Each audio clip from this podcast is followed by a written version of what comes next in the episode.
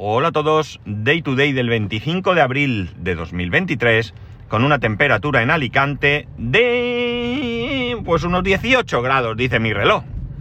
Bueno, lo primero voy a comentaros algo muy rápido, muy sencillo. Eh, antes de ayer, como quien dice, os hablé de aquellos días que iba a tener eh, o vacaciones o festivos y que no iba a grabar podcast, ¿de acuerdo? El próximo día que no va a haber podcast, esto es confirmadísimo ya de antes, es el próximo lunes 1 de mayo, festividad del trabajador. Y como festividad no grabo. Y a partir de ahí era de suponer que ya no iba a haber ningún otro eh, día que no grabase, salvo alguna excepción, hasta ya el 23 de junio, hogueras, o algún día de, antes que eh, es el viaje que hacemos a, Madrid. Pero no sé si tengo allí eh, algún día de entre semana o que la verdad es que ahora no lo recuerdo, lo miraré y os lo confirmaré con tiempo. Pues bien, ha llegado el momento en que ha surgido ese, ese esa mm, excepción o como queráis llamarlo o ese lo que sea que me hace que el próxima, la próxima semana, miércoles, jueves y viernes, no voy a grabar, ¿de acuerdo? Solo grabaré, por tanto, la semana que viene el martes. Eh, os adelanto el motivo. Eh, bueno, pues eh, os he hablado de mi amigo en Alemania. No voy a ser muy, muy explícito con esto, me vais a disculpar. Me gustaría hacer un podcast contando esto, pero no sé si es conveniente. El caso es que no sé si en alguna ocasión os he dicho que, que tenían una hija que estaba enferma y bueno, finalmente ha fallecido y he decidido pues acudir al funeral. Creo que es el momento de, estar junto a ellos, lo he dicho muchas veces, junto con algún otro mi mejor amigo y bueno, pues en algún momentos tan difíciles creo que debo estar allí y, voy a hacer ese viaje eh, para estar esos tres días allí y asistir a ese, a ese funeral. Un viaje, pues como podéis comprender, nada, nada deseado, ¿no? Hace mucho tiempo que estábamos hablando de ir allí, mi mujer, mi hijo y yo, a pasar unos días con ellos y tal. Y lo que menos me esperaba es que fuera de esta manera. Me voy yo solo, eh, no, no viene mi familia y por eso no voy, no voy a grabar. Así que, bueno, supongo que entendéis perfectamente que, así de buenas a primeras, pues esos días no haya, no haya podcast, ¿de acuerdo? Bueno, vamos al lío, que, que es lo que realmente os interesa. Eh, parece ser que el culebrón Epic Apple ha llegado a su fin. Eh, os pongo en antecedentes, me imagino que la mayoría sabréis de qué va, pero eh, como me escucháis gente de todo, de todo gusto, pues habrá gente que no le interese estos temas, no estará puesta o, lo que sea. Yo lo he comentado aquí en otros eh, capítulos, en otros momentos, pero la cuestión está en que, como bien sabemos, Apple, al igual que Google, tienen una tienda de aplicaciones al igual que Windows o al igual que Mac, ¿vale? Tienen una tienda de aplicaciones en la que, eh, bueno, pues en el caso concreto de, Apple, la App Store, tanto en iPhone como en, en, iPad, eh, digamos que es obligatorio pasar por ahí para disponer de aplicaciones. No importa si esas aplicaciones tienen algún tipo de coste, ya sea un coste fijo total eh, permanente, ya sea una suscripción, ya sea compra sin app, lo que sea. Tienes que pasar por la App Store. Y en líneas generales, Apple se lleva un 30% de comisión de los pagos que se realicen. Es cierto que hay algunas compañías con las que tiene un acuerdo eh, y les cobra solamente un 15%. Entiendo que serán eh, compañías muy grandes que venden mucho y como siempre, pues el pequeño es el que sale perjudicado. pues bien, en un momento dado no se pueden o no se podían cobrar ningún tipo de, eh, de, nada, vamos, ni suscripción, ni compra, ni nada, que no fuese a través de la App Store para que Apple se llevase esa comisión. Y en un momento dado, pues Epic decidió de manera unilateral, y por qué no decirlo, incumpliendo las reglas de la App Store, ¿de acuerdo? El eh, permitir que la gente pudiese comprar cosas fuera de la App Store. ¿Eso qué pasó? Pues hizo que inmediatamente Apple reaccionase y en base a esa cláusula que había firmado Epic, pues eh, expulsó a Epic de la App Store. Esto en un movimiento calculado por parte de Epic, evidentemente. Epic eh, decidió en algún momento, eh, bueno, pues luchar de, de manera eh, radical, vamos a decir, por aquello por lo que cree que tiene derecho. Y lo que hizo fue este movimiento para que efectivamente le expulsaran y de esta manera demandar a Apple. El caso es que eh, pues había 10 exigencias por parte de, Epic y en un primer momento tuvo un, digamos, mm, amargo triunfo porque los tribunales en Estados Unidos decidieron que de esas 10 demandas, no tengo un listado de las demandas, evidentemente no, no me lo he traído, eh, pero entre esas demandas se encontraba la posibilidad de que pudieran comprar fuera eh, cualquier cosa y que además eh, ellos pudieran publicitar en las aplicaciones que se podía comprar, porque evidentemente no todo 100% pasa por la App Store. Y ahora os pongo un ejemplo. Pues bien, de esas 10 demandas, solamente, solamente dieron la razón a Epic en una, y era en el hecho de que debía de Apple permitir que en las aplicaciones hubiese un enlace a una web o lo que fuese que permitiese que tú hicieras compras de, esa aplicación fuera de lo que es el circuito de la App Store. No todas las aplicaciones son iguales por una razón muy sencilla. Si tú te instalas, por poner un ejemplo, Netflix, ¿de acuerdo? Tú te descargas la aplicación, no eres usuario de Netflix y una vez que tienes la aplicación te suscribes desde esa aplicación en un iPhone, pagas tu cuota mensual y de esa cuota mensual Apple se queda el 30%. Si tú vas a la página web de Netflix, no eres usuario, te das de alta, pagas una cuota mensual, puedes ver Netflix en tu iPhone, pero Apple no se lleva ni un céntimo, ¿de acuerdo? Tú estás pagando directamente a Netflix. Pues esto es lo que todas las compañías implicadas eh, exigían, entre otras cosas, para que el beneficio fuese íntegro a quien ofrece el servicio. Porque además yo tengo clara una cosa. Si partimos de la base, venga, un accidente. Eh, por cierto, he leído que este es uno de los puntos con más accidentes de España y hay un accidente con víctimas cada cuatro días. O sea que imaginar. Bueno, la cuestión está en que eh, yo tengo muy claro que Apple, si ofrece un servicio donde realiza toda la gestión del, de la venta de aplicaciones, de las suscripciones y demás, pues entiendo que es lógico que se lleven algún tipo de comisión. Ese servicio hay que pagarlo y bueno, Apple podía decidir ofrecerlo gratuito por tener la mayor tienda de aplicaciones del universo o pueden cobrar un porcentaje o una comisión fija o lo que consideren por el mantenimiento de ese servicio. Lo que pasa es que sí que es cierto que un 30% me parece una barbaridad, una auténtica barbaridad. Aunque creo que Google va encaminado eh, de la misma forma por el mismo importe o por el mismo porcentaje.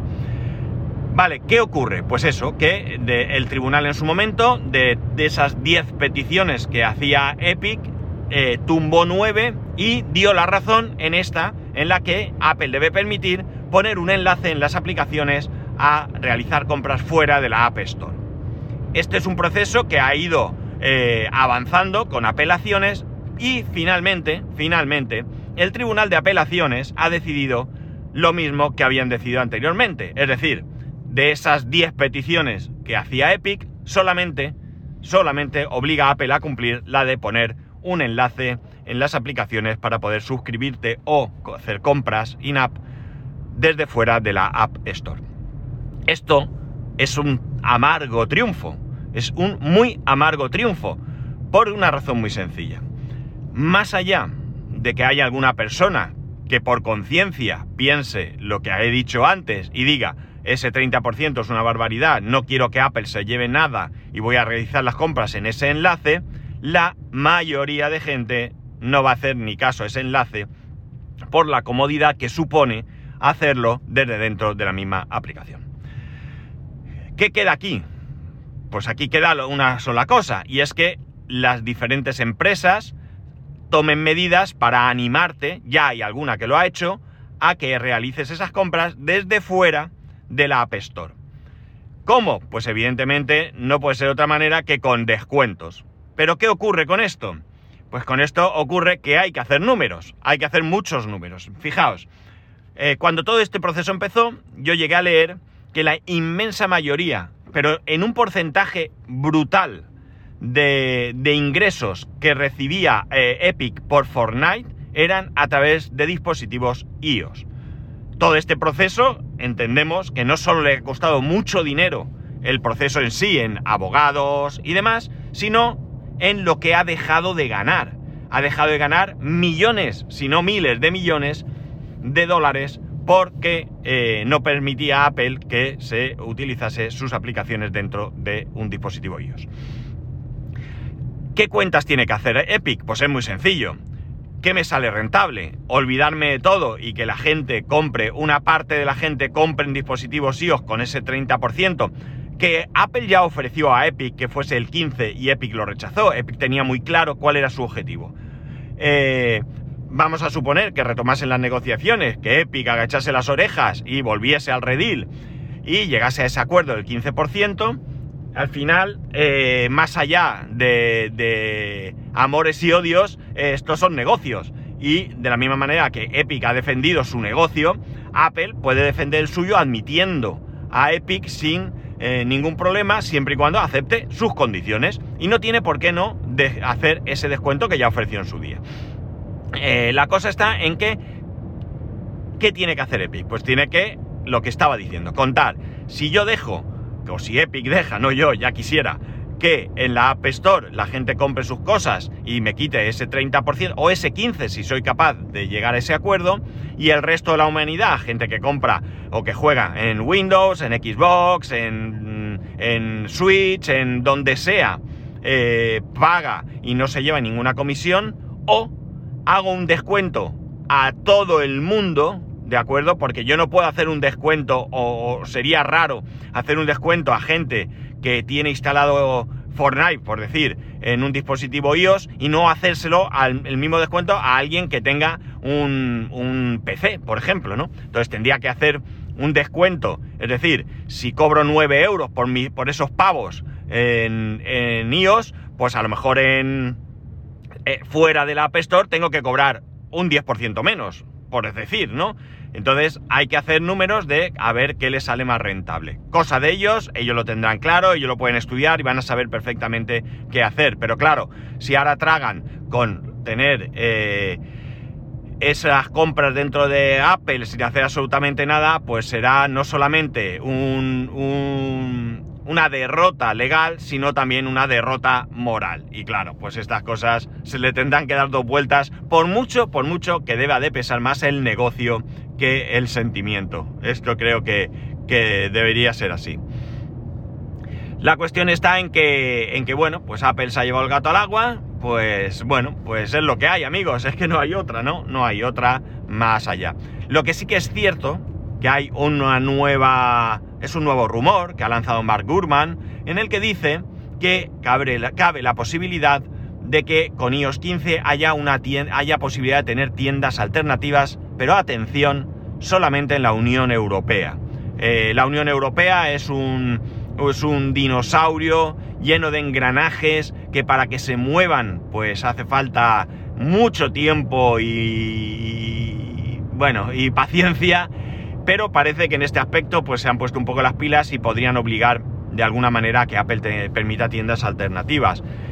Eh, claro, esto también suena un poco chungo, porque en la Unión Europea podríamos tener tiendas alternativas y en el resto del mundo no. Con lo cual, de ser así, entiendo que Apple va a, de alguna manera, eh, pelear para que esto no suceda, ¿no? Aunque también podría tener truco, porque aunque permitan tiendas alternativas, de alguna manera también podría ser que siguieran cobrando ese, eh, esa comisión que cobran en su propia tienda. Yo lo tengo muy claro, lo he dicho, es decir, yo no veo mal que un servicio eh, se cobre, lo que creo es que tiene que tener un, importe, un, un, coste adecuado a lo que es ese servicio. No puede ser, eh, ya digo, a mí el 30% a priori me parece muy exagerado, muy, muy exagerado y puedo entender que cuesta pensar que un desarrollador, un desarrollador freelance, una persona como, como, yo, si me diera por ahí, si yo desarrollo una aplicación, primero tengo que pagar esos, creo que son 99 euros al año por poder eh, publicar una aplicación en la App Store. Y después tengo que pagar o tengo que dejar de percibir esa comisión que me daría Apple, o sea, perdón, que se quedaría, mejor dicho, a Apple por aquello de, eh, de, de negociar, de, hacer de pasarela entre mis clientes y yo de esa, esa aplicación. Entonces, bueno, pues claro, el que sale perdiendo es el pequeño. Porque probablemente mm, si yo hiciera una aplicación, mi, mi, poder de negociación con Apple sea simplemente nulo. Y yo, en mi caso, sería un trágala. En mi caso, cualquier caso como yo, ¿no? Sería un trágala.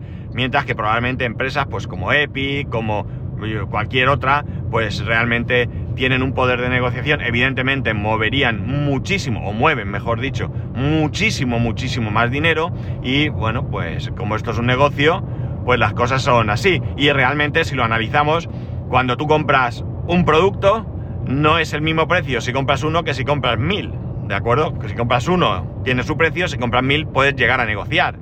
Entonces, pues también es comprensible que esto suceda, pero el problema está en que pues eso, se ahoga al pequeño desarrollador, a la pequeña empresa que inicia y que, bueno, pues pese a que pueda tener una buena aplicación mmm, y que tenga éxito, pues el coste que tiene es muy elevado, porque claro, no hay que pensar solamente en esos 99 euros dólares o ese 30%, es que hay otro tipo de, de gastos, ¿no? Impuestos, eh, si tienes un local, alquileres, eh, suministros, o sea, daros cuenta de que el 30% ya se lo lleva Apple. O sea, estamos hablando de algo muy, muy, muy elevado, ¿no? Muy elevado. Es cierto que te elimina mucha gestión, pero claro, a un precio que me parece mm, tremendamente exagerado. El caso es que, bueno, este culebrón parece que ha terminado, o al menos el culebrón judicial aparentemente ha terminado, creo que tras el Tribunal de Apelaciones no queda más, y bueno, pues veremos qué va a pasar a partir de ahora los usuarios de iPhone y de iPad van a seguir sin poder disfrutar de Fortnite, aunque ya os adelanto que creo que hay una manera de jugar, o va a haber manera de que, de que jueguen. Mm, será porque bajen las orejas, lleguen a un acuerdo, porque, bueno, pues todas las puertas creo que siguen estando abiertas.